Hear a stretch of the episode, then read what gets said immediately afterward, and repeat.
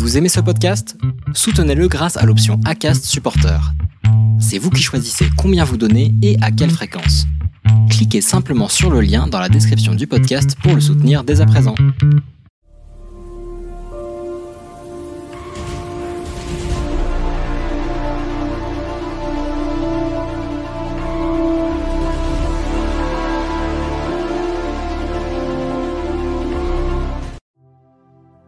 Bonjour à tous et bienvenue pour ce nouveau podcast sur la chaîne. Donc je tiens vraiment à vous remercier car vous êtes de plus en plus nombreux à suivre la chaîne, donc ça me fait vraiment plaisir et c'est vraiment motivant. N'hésitez pas à aller faire un tour également sur le blog, il y a déjà plus de 150 articles qui ont été publiés depuis maintenant 5 ans. Mais comme le principe du podcast vous permet de faire plusieurs choses à la fois, je vais continuer à publier sur cette chaîne. Aujourd'hui, laissez-moi donc vous raconter l'histoire d'un chat errant et du célèbre Miyamoto Musashi, le plus grand samouraï du Japon féodal. Il n'avait pas encore 7 ans quand un jour son père Munisai lui demanda Regarde le chat endormi sur les dalles du jardin. Seras-tu capable de le tuer d'un seul coup de lame sans endommager ton katana sur la pierre?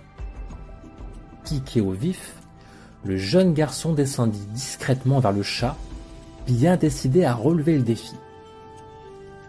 Il observa un moment l'animal somnolent et sans méfiance au soleil. Soudain, il saisit rapidement la poignée de son sabre. Musashi explosa dans l'action avec un kiai strident, faisant jaillir la lame de son fourreau. Le chat, réveillé en sursaut, essaya de fuir, mais il était déjà trop tard. La lame du jeune homme était déjà sur lui, après avoir décrit une courbe mortelle dans un bruissement de soie. Le chat s'effondra sur la dalle. Il n'avait eu aucune chance. Pourtant, l'histoire est loin d'être terminée. Lorsque son père s'approcha du petit tas de fourrure inerte, il y chercha en vain une goutte de sang. Musashi avait déjà rengainé son sabre et souriait paisiblement. Très intrigué, Munisai examina le chat à nouveau. Il découvrit avec stupeur que la lame n'avait tranché qu'un côté de la moustache du chat, au ras du museau, et que l'animal respirait toujours, probablement évanoui de peur. Au regard étonné qu'il adressa à son fils, celui-ci répondit calmement en le regardant au fond des yeux. On ne tue pas sans motif, père. Je n'avais pas envie de tuer ce petit chat. Même un chat errant a une vie qu'on ne supprime pas par simple plaisir. Je lui ai laissé la vie car trancher plus que sa moustache aurait été facile, mais ne m'aurait rien apporté. Munisai marmonna une réponse incompréhensible, mit la main sur l'épaule de Musashi puis se détourna rapidement pour cacher à son fils la petite lueur de joie et de fierté qu'exprimait son visage.